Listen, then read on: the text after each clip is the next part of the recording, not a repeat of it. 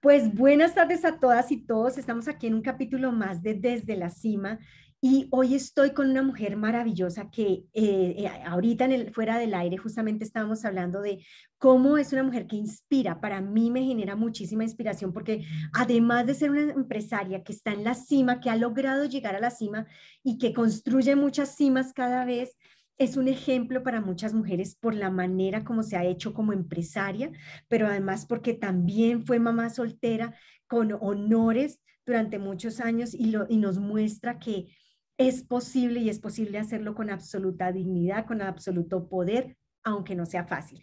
Entonces le damos hoy la bienvenida a Diana Cubillos Thompson, una mujer que además tiene su empresa Remax Altitude eh, aquí en Colorado y está construyendo un imperio que todos debemos seguir, que tiene que ser volverse un ejemplo para todas. Bienvenida.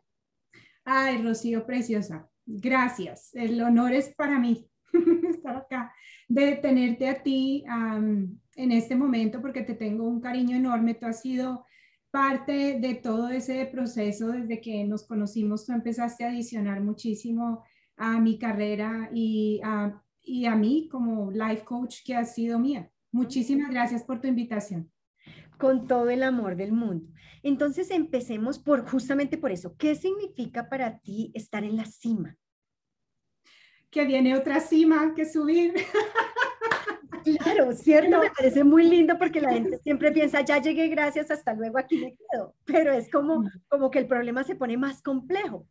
Sí, es que es como esa eh, necesidad del siguiente reto. Yo pienso que en mi caso particular es lo que me mueve, porque entonces tengo que reinventarme y tengo que empezar a crear un nuevo plan, una nueva estrategia, mis tácticas, y eso a mí como que me emociona. Soy como adicta a eso. Ah, qué bueno. Y como mujer empresaria, qué bueno que seas adicta a reinventarte, mejor dicho, es la fórmula perfecta.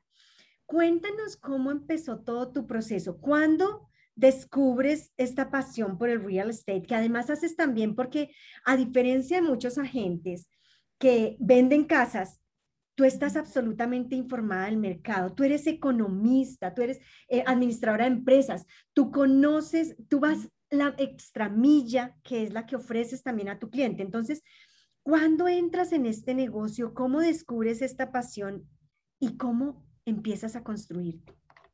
Bueno, el, inicio de hacer bienes raíces en Estados Unidos fue en el año 2000, cuando yo había llegado acá en el 99 y había tocado puertas porque yo no me iba a quedar quieta, entonces yo toqué puertas y entre esas toqué la de un periódico de habla hispana y les dije, soy economista, ah, de algo puedo servir acá alguna cosa puedo hacer y les dije, yo puedo ayudarles desde la contabilidad, porque lo he hecho en la empresa de mis padres, eh, yo puedo ayudarles a escribir artículos. Entonces el dueño como que me abrió la puerta y me dijo, ¿sabe qué? Si hablemos.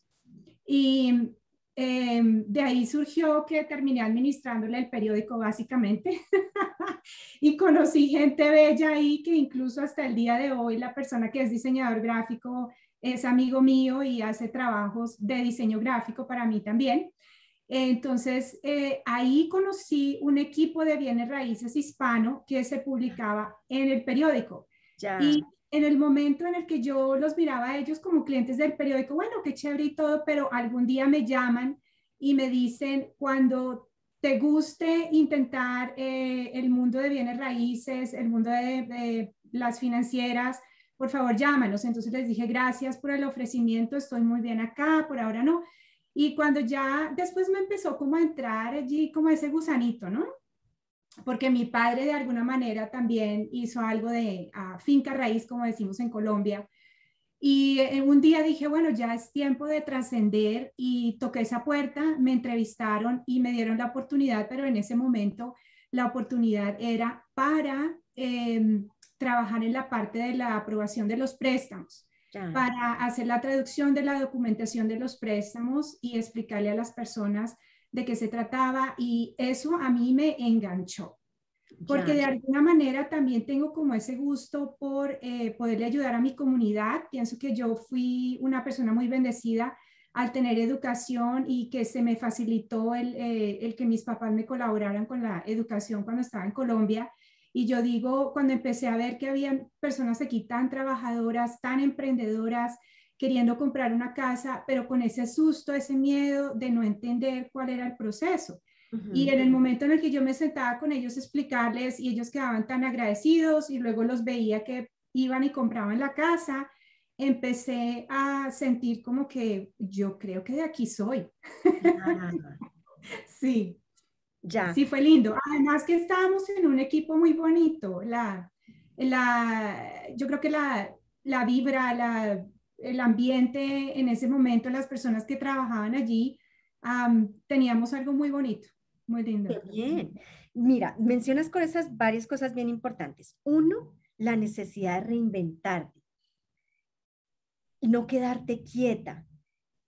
¿Por qué reinventarte? ¿Por qué no quedarte quieta? O sea, ¿de dónde viene el fuego? Mira, ahí está. Y qué bueno que nombras eso porque todo viene desde cuna. yo, yo, yo creo, yo le digo a mis papás y yo creo que yo estaba en la cuna y uno de ellos estaba con el teléfono y el otro estaba haciendo cuentas porque ellos eran empresarios. Eh, me tenían de, a veces debajo del escritorio eh, mientras que uno iba y me llevaba al colegio, el otro se quedaba en la empresa, eh, o si los dos se ocupaban, le pedían el favor a mis tíos, que eran como madres, eh, que me llevaran a las clases.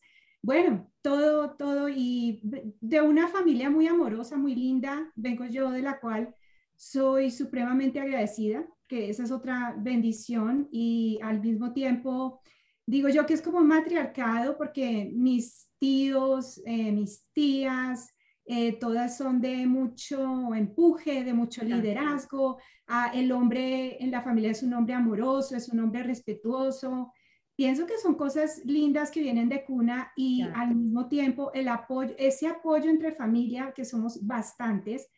Mi mamá y mi papá, mientras que corrían la empresa, de mis tíos o mis tías, me llevaban que a la clase de natación, que a la clase de actuación, que a la clase de inglés, que a las competencias de natación o tomaban turnos para poderle ayudar a, mis padres y mis padres poder ir conmigo a las competencias.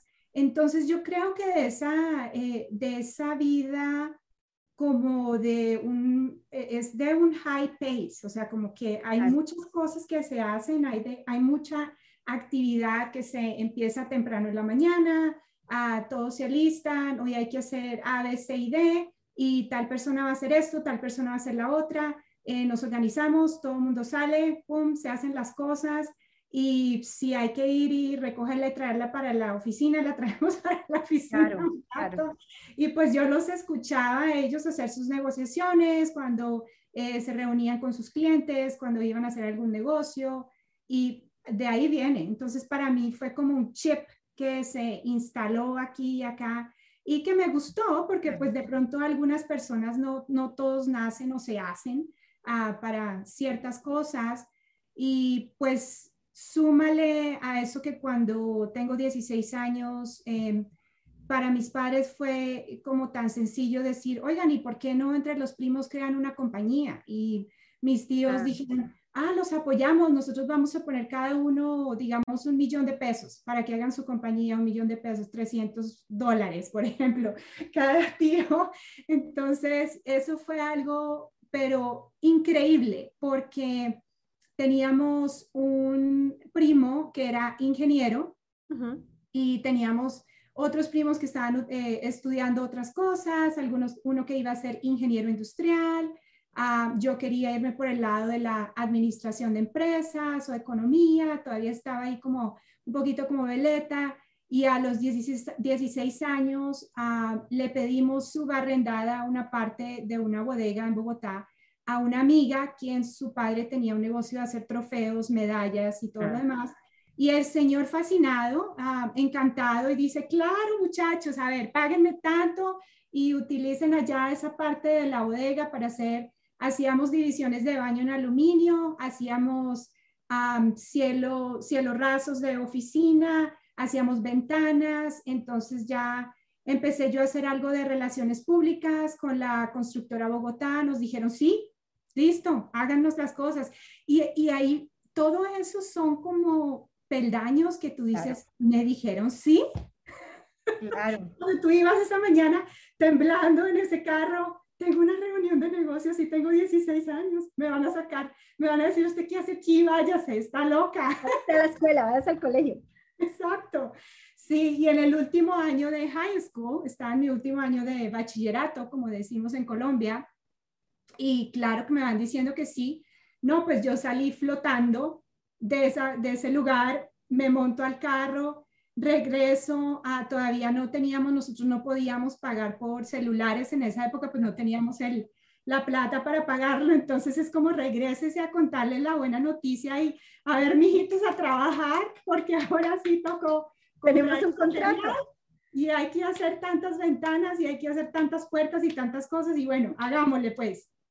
¡Qué maravilla! Sí, fue, fue fabuloso y Claro, se cometieron errores de ah, que no calculaba no bien el presupuesto, eh, se cometieron errores de que no alcanzó la plata que invirtieron los socios, ah, se, se, cometió el, el, error que yo también hacía entregas, porque claro, les ayudaba con la parte de la administración, conseguir contratos, mis primos fabricaban, y el, la primera vez que fui a llevar un pedido, me acuerdo que yo estaba al mismo tiempo fue una mezcla de emoción con nervios y con irresponsabilidad de 16 años. Entonces me monto yo a mi camioneta Ford 150 con todas las ventanas y las puertas atrás y de pronto voy pasando por una carrilera de tren y la vaina salta, olvídate, y se me quiebra todo. Ay, no. Y, ahora, ¿qué voy a hacer? ¿Qué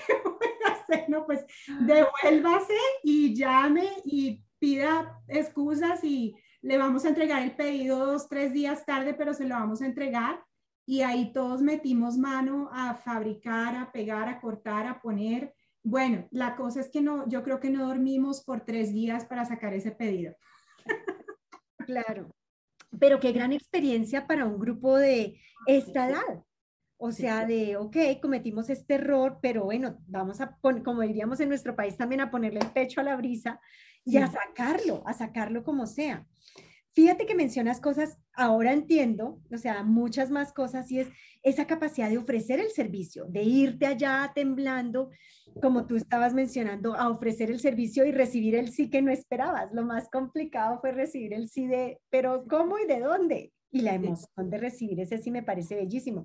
Y me parece que hay un mensaje lindo para los que están oyéndonos y es el atreverse, aunque tengas nervios, aunque creas que no es posible, aunque tengas miedo, aunque, aunque todos los peros. Y es, yo creo que fue, para mí fue un salto increíble en, en mi vida futura en ese momento o ya en ese presente como empresaria. Fue un salto enorme porque yo sé que muchas personas se quedan paralizadas y este es un gran mensaje para aquellos que sueñan con ser empresarios. No busquen perfección. Ah, nunca va a haber un momento eh, perfecto ah, para empezar. Y por favor, ten cuidado a la parálisis que se genera por análisis. Exacto. Sí. Y claro, ahí podemos, Podemos entrar en diferentes personalidades, como tú y yo sabemos del método de DISC, eh, donde las personalidades más arriesgadas, como el tipo de que somos tú y yo, las menos arriesgadas, como eh, nuestros maridos ingenieros, que tienen que analizar más.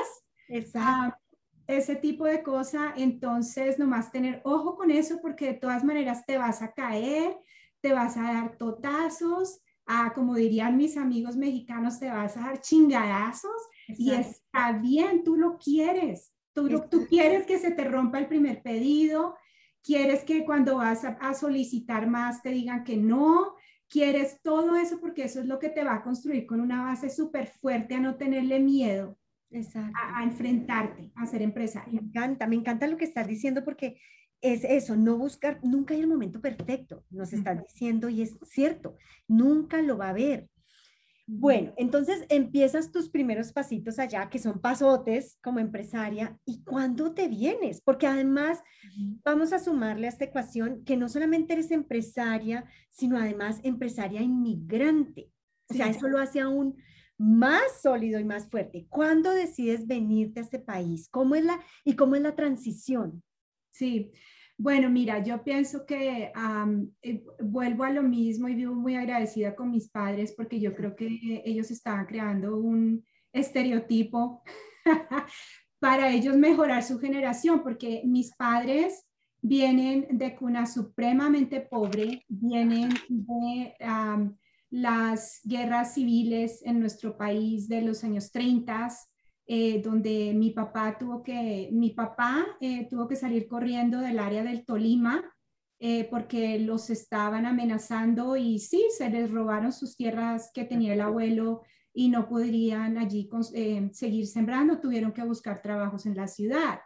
A mi mamá, algo similar, ellos estaban en Cundinamarca, pero no exactamente en la ciudad y tuvieron que emigrar en esa eh, inmigración, a mi abuelo lo, lo, cogen como preso político, a mi abuela se queda sola, como con 12 hijos, y ella solita tiene que llegar a la ciudad también con todos sus hijos a ver qué va a hacer. Y obviamente esa lavar ropa, hacer comida para ciertas familias, ella, ella también empresaria a esa escala, de oiga, ¿qué hago? ¿Qué le vendo? ¿Con qué le ayudo? Págueme porque necesito lograr el pan para mis hijos y mi abuelo estuvo preso político muchos años. Entonces, los hijos más grandecitos tenían que trabajar para ayudar a sostener el resto de la familia. Y entre esas mi mamá, y aunque ella siempre anheló estudiar, no pudo. Claro. Entonces. No había la posibilidad. No, no, no había la posibilidad, pero una trabajadora y una líder tremenda que se formó ya entre la familia se formó como una líder muy bonita y, mucha gente llegaba a pedir ayuda, consejo a ella y ella guiaba a muchas personas o ayudaba incluso económicamente a otras personas. Entonces, em, yo pienso que de ahí viene, eh, viene de esa raíz de que ellos eh, me dieron eh, la posibilidad de estudiar, quisieron que fuera la primera generación de estudio en sus familias y lo logré y también al mismo tiempo muchos de mis primos lo hicieron en esa línea en la que mis tíos inculcaron también esa educación en, muchos de nosotros. Y mi madre me decía que pues el, no estudiar simplemente no iba a ser una posibilidad. No, no era una opción. No, no era una opción, exacto. Y, y a mí no me molestaba para nada. Es más, yo soñaba con ese primer día de universidad. Entonces para mí no fue nada difícil eh, seguir adelante con mi, con mi bachillerato, con mi, mi estudio y al mismo tiempo, desde pequeña, eh, la disciplina era escoge un deporte y toda mi primaria, eh, secundaria, bachillerato, hasta high school fui nadadora. Y esa fue una rutina increíble que me ha ayudado hoy en día para mi disciplina en el día a día porque entrenábamos eh, fácilmente, ya cuando llegué a una edad como de los 10, 11 años, el entrenamiento era doble, era a las 6 de la mañana, luego vaya al colegio a las 8, luego a las 6 de la tarde vuelva a entrenar, termina a las 8 y busque tiempo ahí para hacer tareas. Entonces, sí, tienes que organizarte muy bien. Entonces, entre la natación, otras clases, actuación, cosas que le ayudan a uno a socializarse con otras personas, que le ayudan a aprender skills, herramientas eh, eh, para ti misma, que las puedes utilizar luego. Tú dices actuación, actuación es importantísimo, porque tú de alguna manera, no que estés siendo no seas tú que seas fake, no, es que tú te ayudas, te, aprendes a expresarte sin miedo al público o te paras delante de un público y puedes hablar, te puedes expresar porque de alguna manera aprendiste ese tipo de cosas. Entonces, el inglés lo, lo aprendo desde muy pequeña, voy a clases prácticamente tres, cuatro veces a la semana. Y cuando me graduó de economía en Colombia, que ah, ya habíamos eh, sacado adelante esa empresa, pero eh, tuvimos el, fallecimiento de un primo y también ah, eso debilitó algo lo de esa empresa. Pero luego yo creé otra con, uno, con una compañera de la universidad. Ya sabías, ya tenías la ruta. Entonces yo le dije, oiga, mire, hay, hay cooperativas donde te dejan ir y vender cosas y la cooperativa te paga a ti y tú le vendes a los empleados. Ah, bueno, ¿cómo es eso? Listo, vamos empezando aquí el negocio. Entonces comprábamos mercancía de todo. Comprábamos eh, joyas, comprábamos perfumes, comprábamos jeans, suéteres, a medias de, de, malla que eran tan de moda en la época en la que iba a la universidad. Y ah, poníamos puestos, hablábamos con los gerentes, hablábamos con las cooperativas y decían, ok, sí, hagan sus eventos y si pueden conseguir más gente que traiga más cosas, pues lo hacemos. Y así empezamos e, ese negocio también y ese negocio nos duró todos los años de universidad mientras que estudiaba economía en Bogotá. Y de ahí yo a veces me financiaba medios semestres o a veces me ganaba beca y no tenía que pagar. Ah, con eso pagaba mi carro, pagaba mi gasolina, pagaba mi ropa, todas mis cosas. Todavía vivía con mis padres, pero eh, también a mi amiga sostenía a su familia con ese ingreso y junto ah. con el ingreso del esposo, que esa es otra de las cosas que a mí me trae tanta felicidad, es ver que los demás progresen cuando están alrededor mío y luego vamos a eso en cuanto a lo que hago ahorita, no solo ser agente, pero entrenar otros agentes y ver el progreso ah, de, de, esos agentes. Y es algo que mi mamá también lo hacía muchísimo, mm. ver el progreso. Entonces, ¿qué pasó? Que cuando yo termino economía, Ah, me sale una oportunidad para trabajar con Arthur Anderson en Bogotá, que es como eh, Merrill Lynch. Okay. Y, y, ellos, es más, en Colombia creo que se terminaron fusionando, pero mi inglés tenía que ser excelente. O sea, tenía que hablarlo de una manera muy fluida. Y pues, aunque sabía gramática, aunque sabía eh, leerlo, escribirlo, hablarlo, siempre es la parte más difícil. Entonces, ah, yo le dije a mis padres, les dije, yo creo que voy a tomar eh, el siguiente semestre para ir a Estados Unidos y aprender inglés como segunda lengua y pulirlo para luego venir a ver qué oportunidades hay. El caso es que tenía una hermana aquí en Denver y mi hermana me dice, claro, puedes venir, está bien, ah, porque tengo otra hermana en la Florida, pero nos pusimos a pensar en la Florida, vas a hablar español todo el tiempo. vas a practicar tu español. Sí, vas a practicar el español y enseñárselo a los demás, enseñárselo a los americanos. Entonces dijimos, no, Denver, y ah, me puse a estudiar acerca de Denver y dije, wow, Denver está lindo, está bonito Denver listo, vámonos para allá. Entonces uno hace esfuerzos, ¿no? Yo, y una otra cosa es que mis padres me enseñaron a pescar. Ellos, aunque me daban oportunidades, de todas maneras, habían instancias en las que yo sola, si yo quería algo, tenía que buscarlo y tenía que pagarlo. Si ellos, ellos daban hasta cierto lugar, pero si yo quería trepar un escalón más, es como que, a ver, mijita, ¿cómo se consigue usted los fondos para hacerlo? Para cambiar de carro, si es que quiere cambiar de carro, para viajar, hacer. Entonces vendí mi carro, ya como tenía planeado como por seis meses que era lo que quería hacer, dejé de comprarme ropa, maquillaje, dejé de comprarme muchas cosas eh, para conseguir eh, los fondos. Hicimos una lluvia de sobres entre toda la familia antes de, de venirme y vine y cuando vine al programa de eh, inglés como segunda lengua, en el Community College of Aurora, uno de los de las personas que dan consejería me dijo, sabes que yo creo que tú podrías aprovechar más si te ponemos en unas clases de college y más bien como que tú tienes que explicar tus trabajos en frente de los demás, mm. tienes que hacer tus presentaciones y bueno, dije, pues me gusta, me llama la atención, vamos a hacer eso. Muy bien, entonces pues fue lo que se hizo. Y se hizo por, ah, por seis meses, pero en ese transcurso de los seis meses también me enamoré.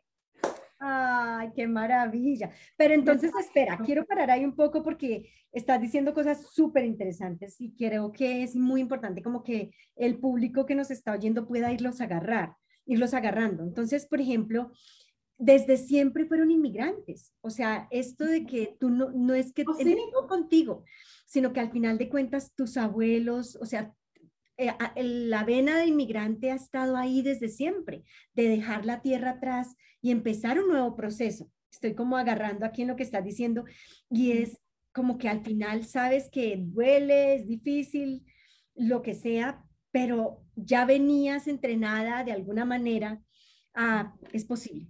Es duro, es difícil, es posible y si es necesario, vamos a hacerlo. Es sí. un primer paso ahí que me parece bellísimo. tienes toda la razón. Y por lo tanto, entonces, entre generaciones, como que se ha, roto ese miedo Exacto, del cambio. Lo otro, el de buscar la manera de seguir estudiando, o sea, de seguirte capacitando, como que ya tenías una carrera, pero hay algo más y es la educación una manera de, de lograr ese, ese algo más. Sí, sí, totalmente. Entonces, ah, mi hermana trabajaba con mi ex esposo, el papá de mi hija. Ay, eh, enamoras, lo conoces. Es como nos conocemos, exacto. Entonces, ah, mi hermana hace una reunión también como para que yo conozca personas, para que te hable, eh, tenga como esa dinámica de, eh, de estar. Y claro, allí lo conozco, pero igual yo me regreso a Colombia, eh, después hablar con mis papás, claro, después hacemos todo el proceso de fiancé, visa, la visa para, para prometida y pues ya vengo yo acá y obviamente porque yo no me puedo quedar sentada, pues él, él muy tranquilo, porque pues eh, él realmente yo creo que él no estaba esperando este torbellino de mujer. Claro, o sea, él se... Es tan interesante lo que estás diciendo es que seguramente él se casó con esta latina, chiquita, inmigrante, brown-ish, pero no se imaginó lo que estaba comprando. Ah, no, y créeme que los amigos lo estaban preparando porque no, eso ahora se va a traer toda la familia, eso ahora nos va a tener que mantener, ahora, mejor dicho, eso usted, mijito, no saben lo que se metió. Claro, y bueno, digamos que él no sabía en lo que se metía, pero desde otro lado. Desde otro punto de vista. Hay dos cosas más que mencionaste que me parecen muy valiosas, Diana, y es cuando estás en ese proceso, tú mencionas disciplina y esfuerzo. Dos procesos muy importantes para lograr llegar a, la cima en la que estás y hacer una empresaria con las calidades y cualidades que tú tienes. Y, es, y mencionas en términos de ser organizada, dices, en términos de los esfuerzos, tú, y mencionas, tus papás te enseñaron a pescar, no te dieron el pescado. Entonces te decían, este es el escalón, pero usted verá si quiere el siguiente, ahí está y tener que ahorrar, no comprarte nada, pero ver que lo podías hacer y poder programarte, prepararte, disciplinarte y llegar. Eso me parece muy lindo porque igual eras muy joven en esa época. Sí, sí, claro. Chiquita, diríamos, en nuestro país. Sí, sí, porque pues yo 16 años con la primer microempresa, luego me gradué a los 17, inmediatamente entro a la universidad con fuerza total a, estudiar y a seguir adelante. pasan las cosas que le pasan a uno en Colombia, lo roban, le roban el carro, mire a ver cómo consigue otro carro porque a veces no se pagaba seguro, entonces ahí no hubo nada que hacer, entonces levante para otro carro o, o coja bus un rato y agradezco eso porque mis papás pudieron haber solucionado todos los problemas, pero gracias a que no lo hicieron, estoy donde estoy. Me encanta lo que estás diciendo porque fíjate que me he encontrado en mi trabajo que una de las situaciones en las que están atorados los papás ahorita es, no quiero que mi hijo vaya a sufrir nada de lo que yo sufrí. Y fíjate lo que tú estás diciendo y es cómo te ayuda a desarrollar esas habilidades, estar incómodo, te ayuda a desarrollar esas habilidades que al revés yo diría, yo quiero que mi hijo desarrolle estas habilidades que yo tengo, que seguramente no va a hacer que aguante hambre, pero incluso si es necesario que le ayude a eso un poquito, bueno, que aguante un poquito para que salga de ahí. Y para que, como dices tú con tus papás, para que aprendan a pescar. Y tú aprendiste a pescar. Mm, definitivamente, sí. Y uno como adolescente, pues obviamente le va a dar el mal genio, el coraje, el ciclo, pero es que si usted puede darme porque no da, pero si es que me pasó esto porque no me lo paga o porque, porque no me compra esta marca porque no, lo que yo quería no era lo de Walmart, yo quería era Nike o una cosa así, ¿no? Entonces, uno se revela como, como adolescente también. Claro. Bueno, y entonces conociste al amor, al que creíste en su momento que era el amor de tu vida, yo me vengo, me caso, tarara, y todos felices.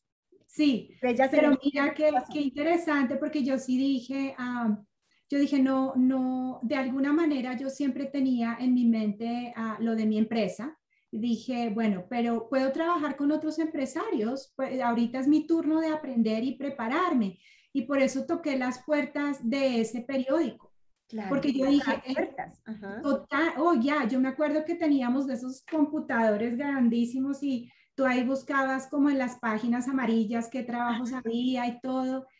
Y como que no veía nada ahí que me llamara la atención, pero yo iba a los supermercados y empecé a ver ese periódico y dije, hmm, a ver, y vi la dirección y ese mismo día Ah, solamente teníamos un carro porque se nos había dañado el otro. Bueno, yo compré un carro barato aquí, se dañó todo el rollo, lo que nos pasa mucho los inmigrantes. Entonces ya cuando ah, le dije a mi ex, bueno, ¿a qué hora em, vas a, salir del trabajo? Me dijo, no, pues hoy puedo salir un poquito más temprano. Yo le dije, bueno, listo, te vienes directo porque voy a hacer una vuelta, voy a ir a, a conseguir trabajo. Bueno, listo, está bien. Entonces me voy, me fui, literalmente toqué la puerta, o sea, no fue ni una llamada, ni estaban poniendo un anuncio que necesitaban a alguien, no, ellos no sabían que yo iba a llegar.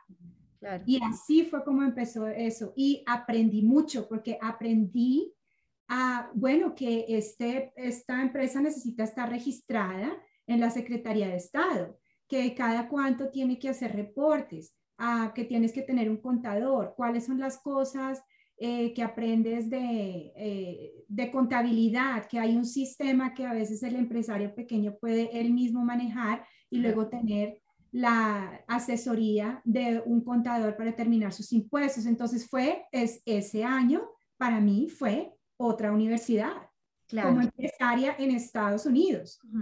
El poder aprender todo eso que un empresario tiene que tener en regla para tener su negocio acá. Claro, mira tan lindo, yo quiero seguir sacando, ya sabes que soy experta en, en, en explicar en todo lo maravilloso que dices y es el, y que esto que está, está relacionado con lo que habías dicho hace algún momento de cuando te fuiste en esa empresa en Bogotá a ofrecer las ventanas y las puertas y demás y te dijeron que sí, y luego aquí de ir a, ir a tocar la puerta y decir, buenas, estoy buscando un trabajo.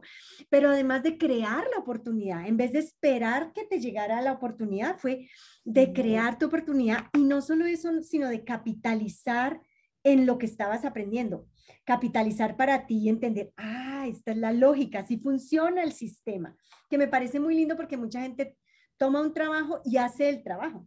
O sea, se queda haciendo, hay que limpiar la mesa y entonces hay que limpiar la mesa, pero no capitalizas todas las posibilidades que hay allí como tú lo hiciste en este, en este primer trabajo.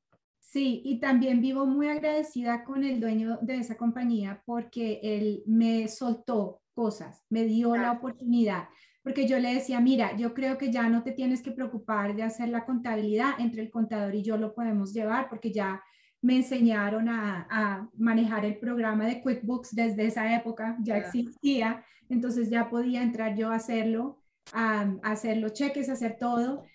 y le decía, si tú quieres, yo puedo ayudarle a manejar el contenido a los muchachos que están ayudando y yo también hago mi, hago mi artículo semanal para que esté allí, hablamos de la economía de Denver, Ah, y podemos organizar así hasta el periódico. Ah, él también tenía sus compromisos, entonces yo le decía, y uno con la fiebre de trabajar, olvídate, yo me quedaba hasta las 8 de la noche allá trabajando y para mí eso era, no, no, o sea, eso era mejor que irme de rumba un viernes, Rocío.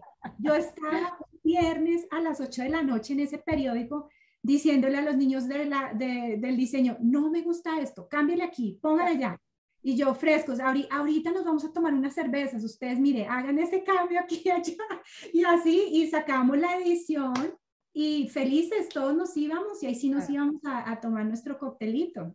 Claro, pero igual lo que te digo, lo que quiero recalcarle al público que está oyendo es que igual eras muy chiquita, estabas muy joven todavía, pero aún así seguía ahí ese deseo, ese fuego empresarial y ese fuego de líder de seguir creando y construyendo.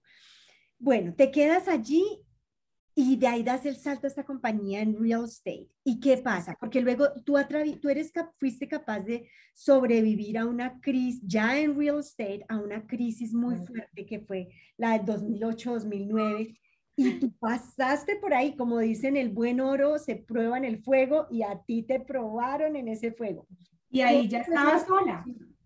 Bueno, cuéntanos. Sí, porque mira, pasan del, en el 2004 más o menos, mi, eh, tengo a mi niña, es cuando mi niña nace en el 2004, ah, yo tengo 29 años en ese momento, ah, mi niña em, es una gran felicidad para mí, fue una, eh, yo hice una declaración al mundo desde el comienzo cuando me casé, yo dije, voy a tener un hijo y le dije a mi marido, voy a tener una hija y eso es todo, no voy a tener más hijos. Si a ti te parece bien ese plan, desde ahorita dime sí o no, porque yo crecí con prácticamente, tengo varios hermanos de otras relaciones que mi papá tuvo, a quienes los amo y los adoro y podemos hablar de, esa interacción también, ah, pero eh, para mí no fue tan mal ser hija única. Para mí fue una súper experiencia, de alguna manera, crecer como hija única de ese último matrimonio y para mí no fue una necesidad de decir es que mi niña tiene que tener un hermano o una hermana. Entonces, y no es, que no es que esté bien o mal, no, cada quien toma sus decisiones. Otras personas tienen sus argumentos para decir, no, es que al menos dos o tres, bueno, cada quien tiene su vida como es, pero eso sí fue algo que yo lo proclamé y exactamente al cuarto año de matrimonio tuvimos la niña. la niña fue niña.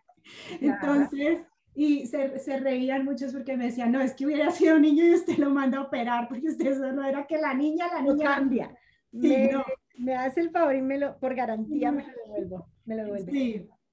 Entonces, pues ahí ya, eh, como que el matrimonio empieza a flaquear por motivos de la vida eh, militar, que desafortunadamente no hubo allí buena comunicación con mi marido. Él se tenía que trasladar, yo decidí que yo me quedaba porque yo ya estaba manejando mi, ah, pues mi cartera de clientes acá y fue algo así como de sorpresa que pues nos vamos a tener que ir y yo no, no, no, un momentico. Entonces ahí ya empezamos a manejar las cosas, él viviendo en Utah, yo aquí, pero eso no funcionó definitivamente. Y claro, había, habían otras cosas allí. Eso también fue una enseñanza para mí, porque como yo estaba tan enfocada en el amor a mi hija y yo estaba tan enfocada en mi sueño de empresa, yo pienso que sí descuidé algo mi matrimonio en el aspecto en el que yo estaba muy tranquila de que él estuviera lejos. Es más, para mí se me volvió hasta conveniente, porque entonces yo tenía más, más tiempo para mí y para trabajar. Exacto. Los dos amores de tu vida. Exacto, workaholic, exactamente, mis dos amores. Entonces, de todo ahí, o sea, uno tiene que eh, darle a cada quien y lo que yo me tengo que dar es que yo sé que yo de alguna manera descuidé allí esa parte. Ya. Él también la descuidó de otra manera. Ah, y bueno, ahí ya se empieza a resquebrajar la situación, me quedo yo con mi nena, nos quedamos las dos aquí en Colorado eh, y pues yo sigo dándole duro con mi pasión y ahí ya empiezo más eh, a hacer más promoción, y cuando se viene el 2008, ¿ok? Y ¿qué vamos a hacer SOS? Porque sí se puso duro, dura la situación económica. Entonces yo dije, aquí hay que apretarse el cinturón.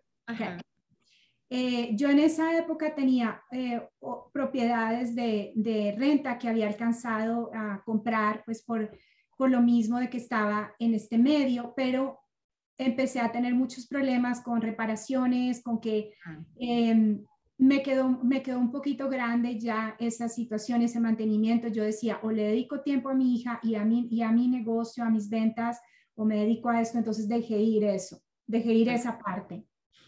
Entonces ya solamente me, dediqué, me dedico a estas dos cosas. eh, me solvento un poquito económicamente al dejar ir esa parte y le digo yo a mi niña, o sea, yo hice mis, yo siempre hago mis declaraciones. Me encanta.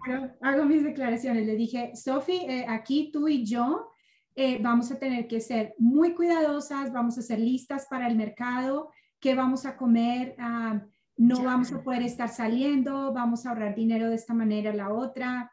Yo me acuerdo de un Halloween que estábamos en una situación tan apretada, Sophie y yo, que yo estaba dudando en qué hacer, si le compro el disfraz o qué hago. Y en ese momento nos fuimos a un Goodwill y le conseguí disfraz en un Goodwill. Ajá. Más económico. Claro. Sí. Y, y, y después dije para ese ah, invierno, ok, tus cosas de invierno, las chaquetas, eh, los pantalones, vamos a comprarlo en un Goodwill. Ya. Y compramos así ciertas cosas eh, para nosotras poder mantener nuestra casa, no tener que vender la casa donde estábamos viviendo, poder seguir trabajando. Y también dije, ¿sabes qué? O, o te vas por todo o te dejas caer. Me endeudé en mis tarjetas de crédito para poner publicidad. Ya lo que el opuesto que estarían haciendo otros, lo hice yo. Entonces dije, no me importa, aquí me voy el todo por todo. Ya. Y funcionó la publicidad y pude pagar las tarjetas de crédito. No, qué maravilla. Pero mira lo que estás diciendo también y es enfocarte. O sea, dejaste ir lo que definitivamente no estaba funcionando y te enfocaste y le apostaste todo, a todo en all, all al, yo uno, todo al uno, como decimos, y es, tiene que funcionar, tiene que funcionar. No hay, esta tarde estaba justamente hablando con una persona en una sesión de coaching y decía, no, decíamos, no hay plan B. O sea, tienes que poner todo para que el plan A funcione, punto. Claro. y tú sabes, lo que es para una, eh, bueno, yo digo para una mujer colombiana, porque sí, es verdad, es un estigma. ¿Cómo vamos a ir a comprar a la segunda, no? Ya, en nuestro para país uno, para uno es una cosa que, qué ah, vergüenza. Vergonzoso, ajá. Dios mío, estar comprando en la segunda, pero hoy en día lo digo al público y con felicidad, porque fue lo que me ayudó a formarme, a que mi niña estuviera bien. Claro. Y en, en cosas también que sabes que son, especialmente con los niños, tan de paso. O sea, porque es que este disfraz te va a servir esta noche. ya, ni modo que te, por lo que estás chiquita, en un año ya y no vas a caber. Entonces, al final fue una, como romper ese estigma y atreverte a hacer una cosa mucho más práctica. Sí. Más allá de lo cultural, que nos pesa tanto y que a veces nos limita tanto y nos hace sufrir. Sí, y otra cosa a la que yo me negaba era simplemente conseguir un hombre para que me mantuviera. Eso para mí siempre fue, yo me puse mis reglas, así como yo hago mis declaraciones. El día que vuelvas a estar con una pareja es porque los dos van a traer lo mismo a la mesa, los dos van a continuar creciendo ah, y ninguno se, se va a sentir en desbalance con el otro. Esas eran de, las reglas que yo me había puesto y también no quería introducir una, un hombre en la vida de mi hija porque estaba muy pequeña.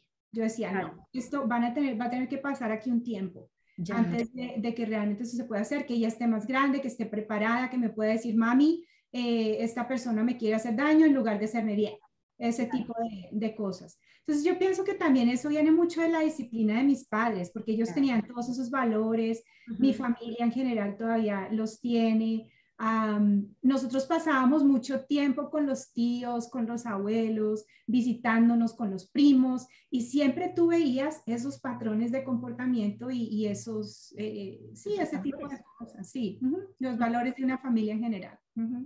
Y mira, dices una cosa maravillosa y es las declaraciones, lo, lo llaman las declaraciones al mundo y me encanta porque es como saber cuál es el siguiente paso. O sea, como ir poniéndolo y diciendo, ah, ah, este es el siguiente paso. Y ponerlo allá al mundo, al, mundo entero y abierto de, así vamos a dar el siguiente paso. Y luego llegas ahí y dices, ahora el siguiente paso me encanta porque es una cosa que se nos olvida y es la posibilidad, es que nosotras decidimos, tenemos ese poder de decidir y de, de devolverlo eso, una declaración. Esto es lo que yo quiero, esto es lo que sigue. No va a haber un hombre en mi vida hasta que mi hija esté lista para hablarme y decirme, estoy en riesgo. Fue como la declaración, pero además to show up, es decir, decir, sostenerla y decir, y la voy a cumplir, es esto. Lo voy a lograr, lo voy a hacer. Otra cosa, en ese momento, Rocío, fue porque la, la etapa dura de bienes raíces fue desde el 8 hasta el 11, más o menos, sí. es ese periodo de tiempo. También en el, en el, en el, uh, en el 10, en el 2010, eh, yo digo, necesito más herramientas y es un momento de actualizarte. No te puedes quedar quieto y ahí va la, va la, siguiente. Tú tienes que ir añadiendo herramientas y tienes que seguir tomando decisiones. El momento en que tú te quedas ahí quieto, ya perdiste la, la batalla. Ya, ya, se, se fregó esto. Porque si tú no estás en constante movimiento, el mundo te va a arrasar. Te arrastra. Como nuestros amigos mexicanos, ya tronaste. Ya, ya, ya valió, ya valió. Ya valió, Me encanta porque es cierto, o sea, volvemos al mismo punto, le apuestas todo y eres la mejor en lo que estás haciendo y te estás actualizando en el mercado o ya tronaste y sigues haciendo exactamente lo mismo con las mismas, las mismas maneras y sin darte cuenta que el mundo sigue girando y va cambiando. Y entonces decidí estudiar el máster. Ya. Decidí estudiar el máster y haz de cuenta que cuando tú tomas esa decisión, cuando yo tomé esa decisión, me entró un miedo y dije, ¿y qué tal que no me aprueben los créditos? ¿Y qué tal que me toque homologar eh, materias? ¿Y qué tal que ah, no pase? ¿Y cuánto me va a costar? Y yo aquí sin, y sin plata, ¿no? Porque esa era la cosa, pero te quieres echar una deuda otra vez encima por estudiar, ¿no? Entonces yo hice mis números y dije, bueno, esto me va a costar más o menos como unos 30 mil dólares, ah, me lo financian aquí así, así. Entonces, eh, cuando le digo a mi mamá, mi mamá se pone a correr allá en Colombia a conseguirme todo, las notas y... claro, las certificaciones. Las certificaciones, que eso fue un papeleo y tú sabes que en Colombia eso es vaya aquí, vaya allá, que le apostillen, que le... No, pobrecita, pero estaba muy feliz mi mamá, ella a voz de que yo iba a estudiar otra vez dijo, no, no, ¿qué hay que hacer? Usted nomás diga, a ver, que aquí le ayudamos. Divina. Entonces, eh, cuando llega todo, empiezo a tocar puertas en, en universidades y a preguntar, cuando me dicen, no, su, ah, la universidad donde usted terminó en Colombia es acreditada internacionalmente, usted puede entrar directo a hacer su máster. Ah, qué mal. Yo mejor dicho, no, no, no, no, esto hay que celebrarlo y tengo que llamar a mi mamá. Claro, sí, claro. son herramientas porque, ¿qué pasa? Digamos que en ese momento yo tengo que salirme de, uh, de la finca raíz y hacer otra cosa. Con el máster obviamente iba a abrir más puertas, iba a poder tocar más puertas. O qué tal si con ese mismo máster me quedo acá y creo mi propia empresa, creo mi propia firma, que fue realmente lo que terminé haciendo porque toda mi, todo mi estudio en el máster fue eh, para abrir Rethink Real Estate, mi propia firma. Ya. Y se materializó. Ya. Y se, se materializó, se abrió antes, de, antes de que me convirtiera en Remax Altitude. Ah, Entonces ahí puse esas herramientas en mi, uh, en mi cinturón y a trabajar con el martillo y la pica.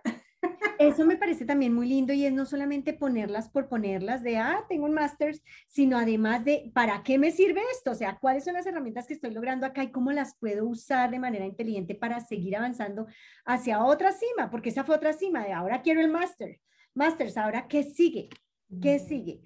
Eh, bueno, y entonces en ese proceso, ¿qué fue lo más difícil eh, ¿qué te puso en duda? Más bien es la pregunta, cuando estabas atravesando ese momento, esos tres años, porque fueron tres años de sequía.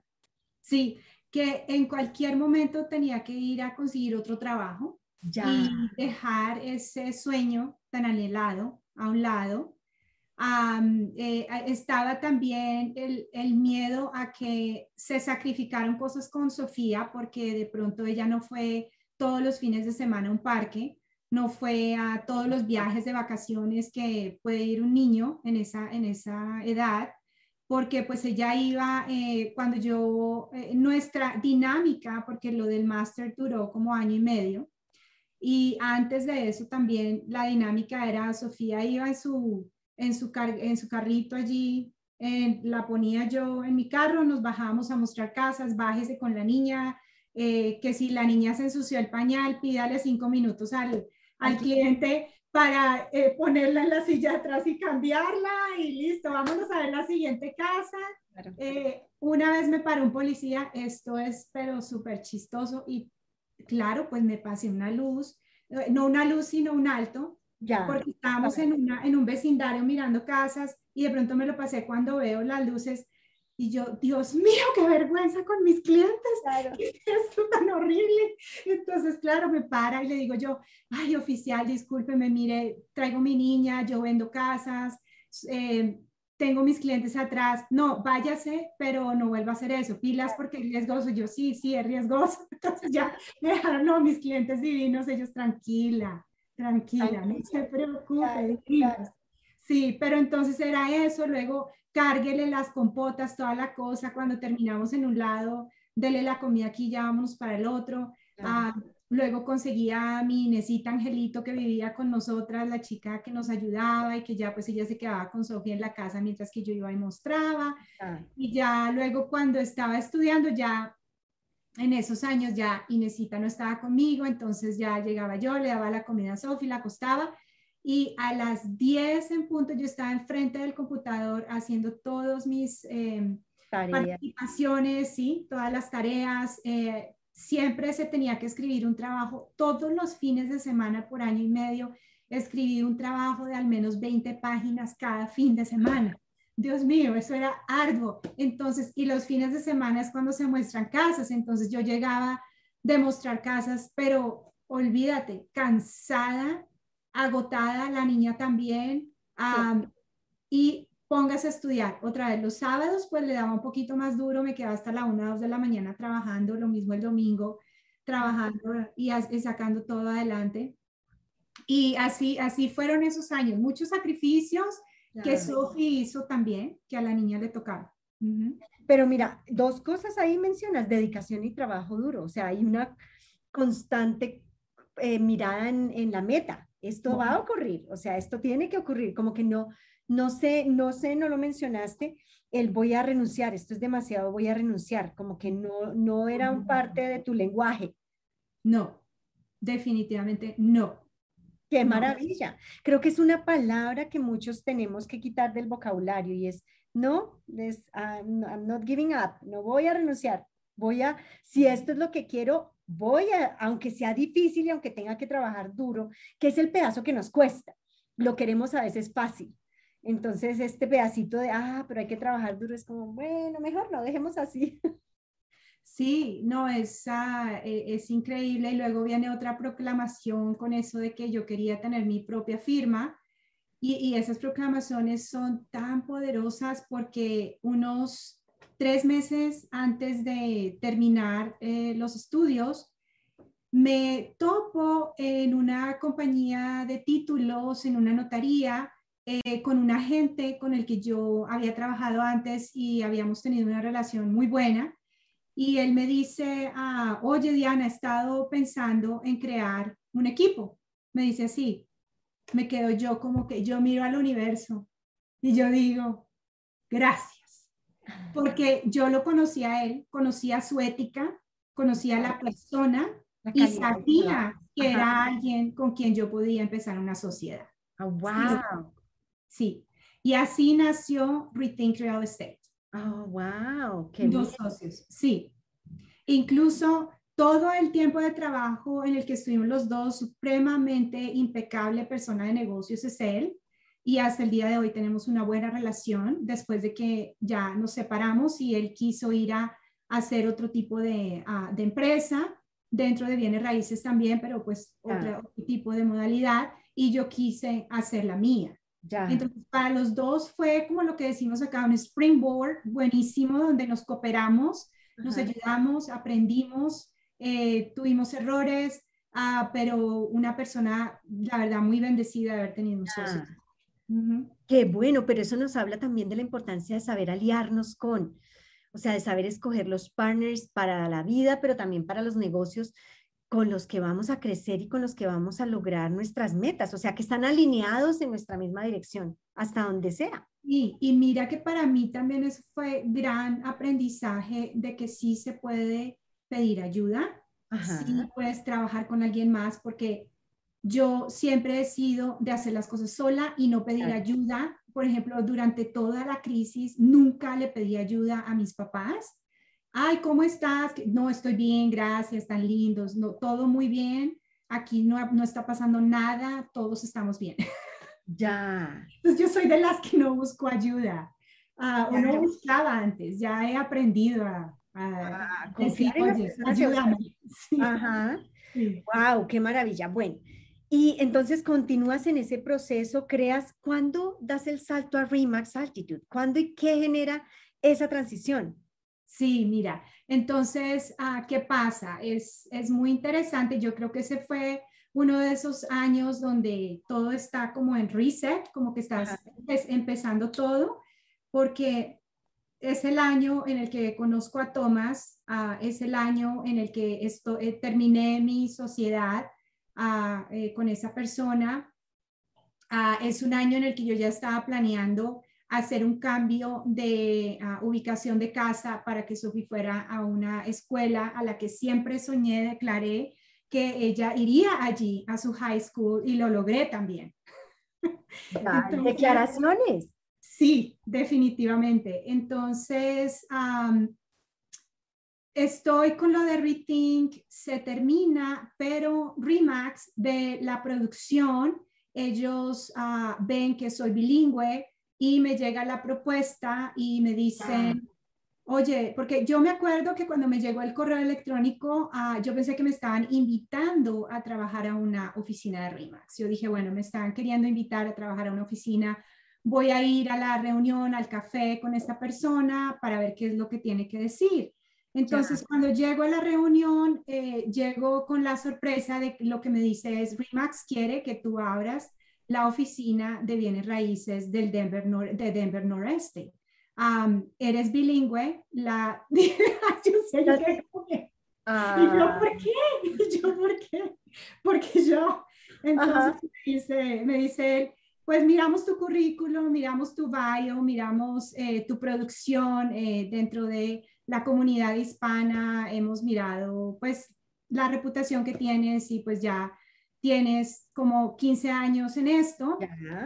Entonces, pues queremos que lo contemples y pues ya empezamos a hablar, miramos números, se armó un plan eh, de negocios eh, para ver si era algo que ahí entró otra vez el MBA, pum, en su lugar, en su momento, a crear ese plan de negocios.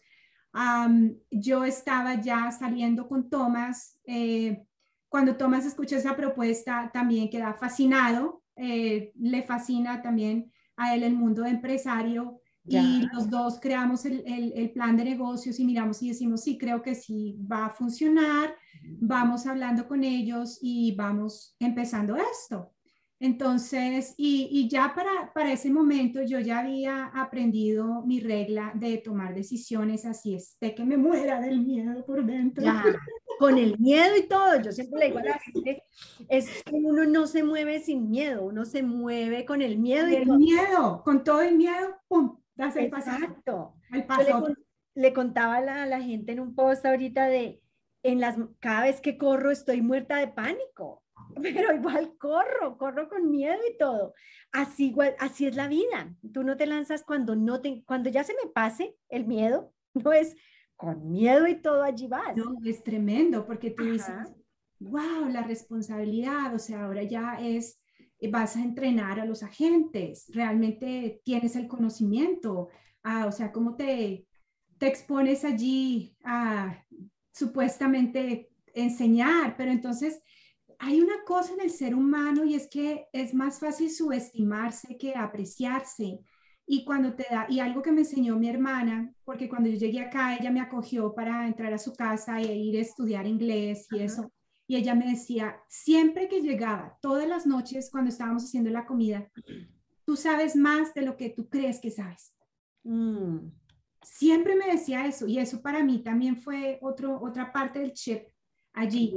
Tú sabes más de lo que tú crees que sabes y eso es algo que siempre se lo voy a agradecer a mi hermana Nuri. Qué maravilla. Pero mira tan lindo y es, eso me habla también de rodearse de gente que ve eso en ti en vez del que te dice, no, no vas a poder, pobrecita, no corras ese riesgo, qué sé yo, ese tipo de gente también que a veces está al lado y a veces con mucho amor, con ganas de protegerte. Sí, sí, porque quiere lo mejor para uno. Exacto, pero que no te ayuda a crecer. Me, me parece muy lindo lo que dices, en quiero rescatar dos cosas de allí, y es cómo lograste hacerte visible, o sea, tú te fuiste sin ser esa tu intención directa, irte haciendo visible para ellos que al punto que tú creíste que te iban a reclutar y ellos realmente lo que querían era algo más grande y tú, ¡Ah!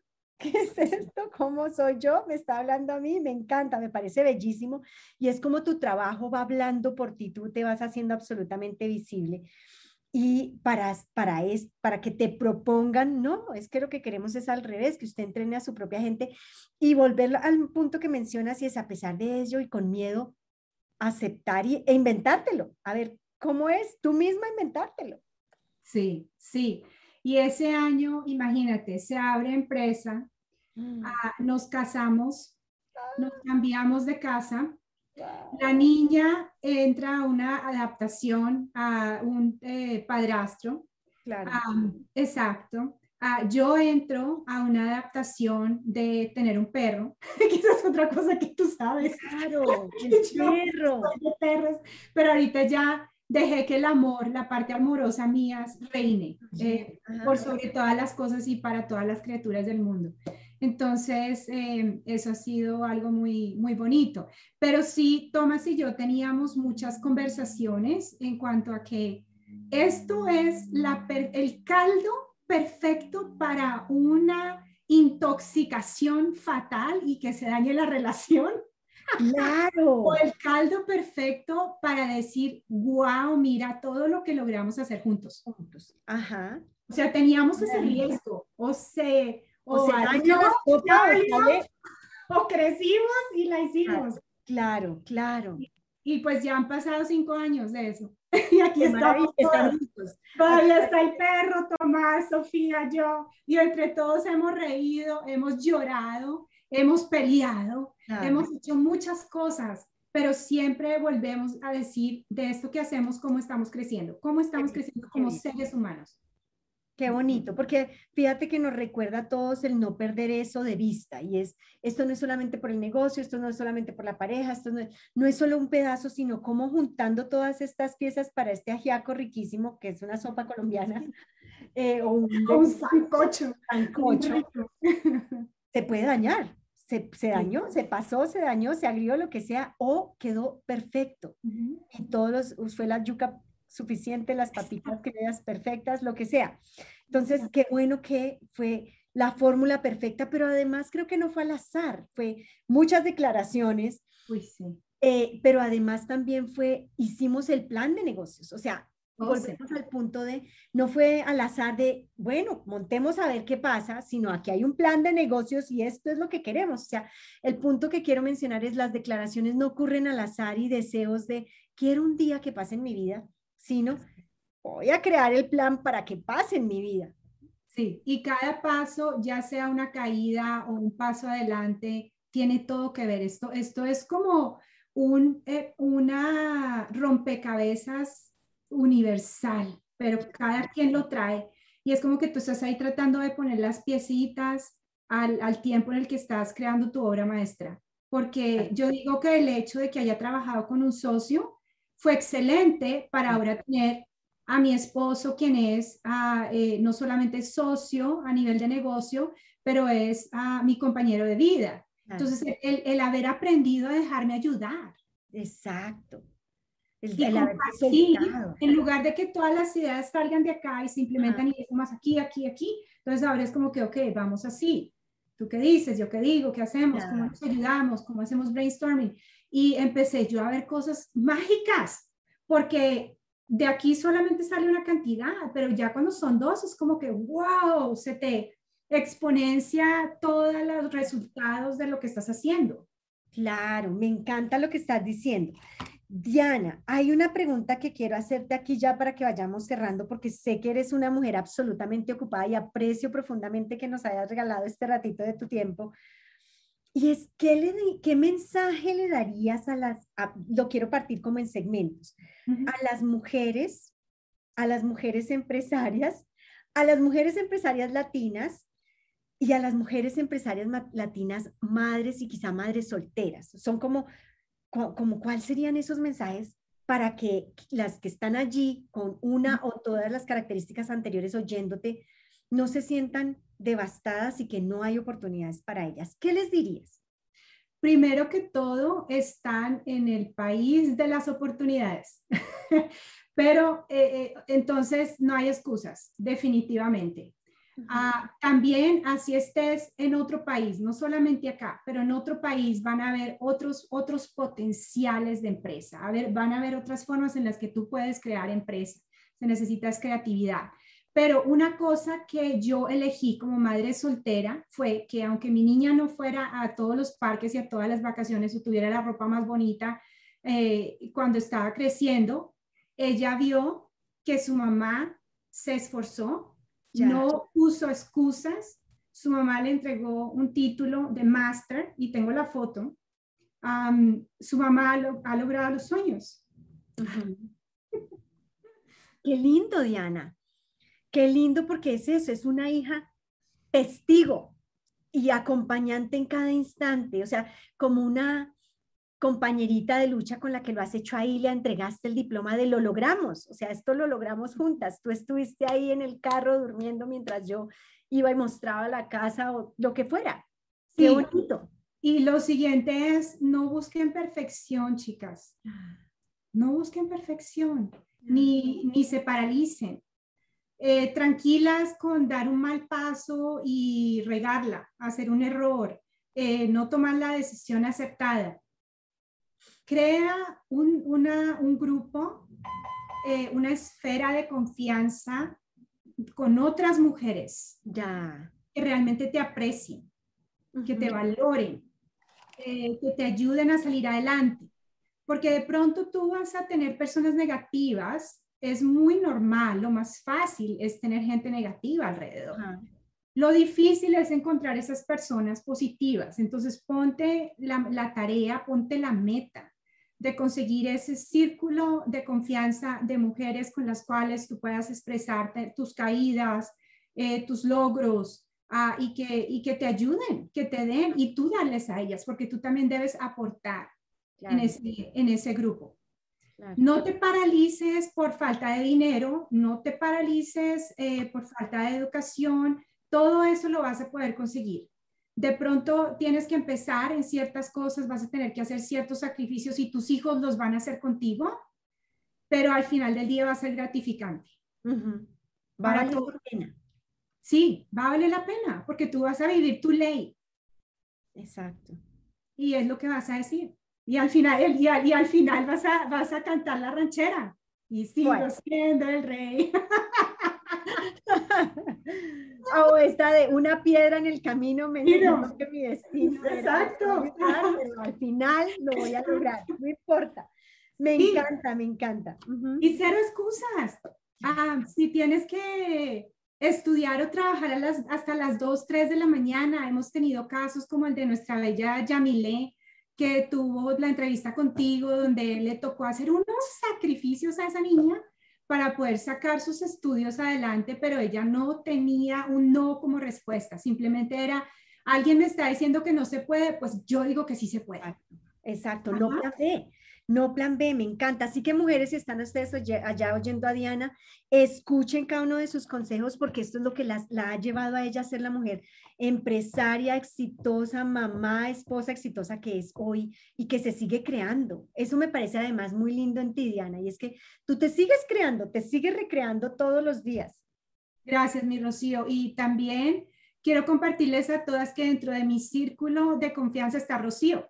Ah, gracias. Cuando yo tengo un alto en el camino donde digo que no está enseñando esto, yo hago mi consulta con mi querida life coach Rocío uh, y ha sido a todos los niveles, personal, empresarial, de matrimonio, yo creo que es de valientes reconocer que necesitamos ayuda, que no, no nos lo sabemos todo. Gracias, mi Rocío.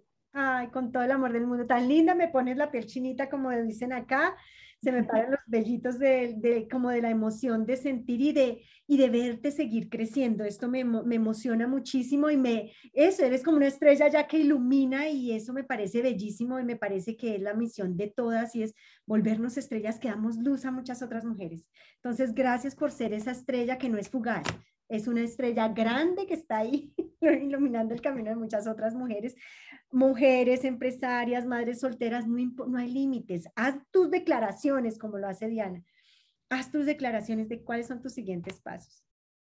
Gracias, mi Rocío. Bueno, un abrazo grande. Esto fue nuestra sesión de hoy de Desde la Cima. Hoy tuvimos a la maravillosa Diana Cubillos. Gracias por compartirnos nuestra, eh, tu experiencia.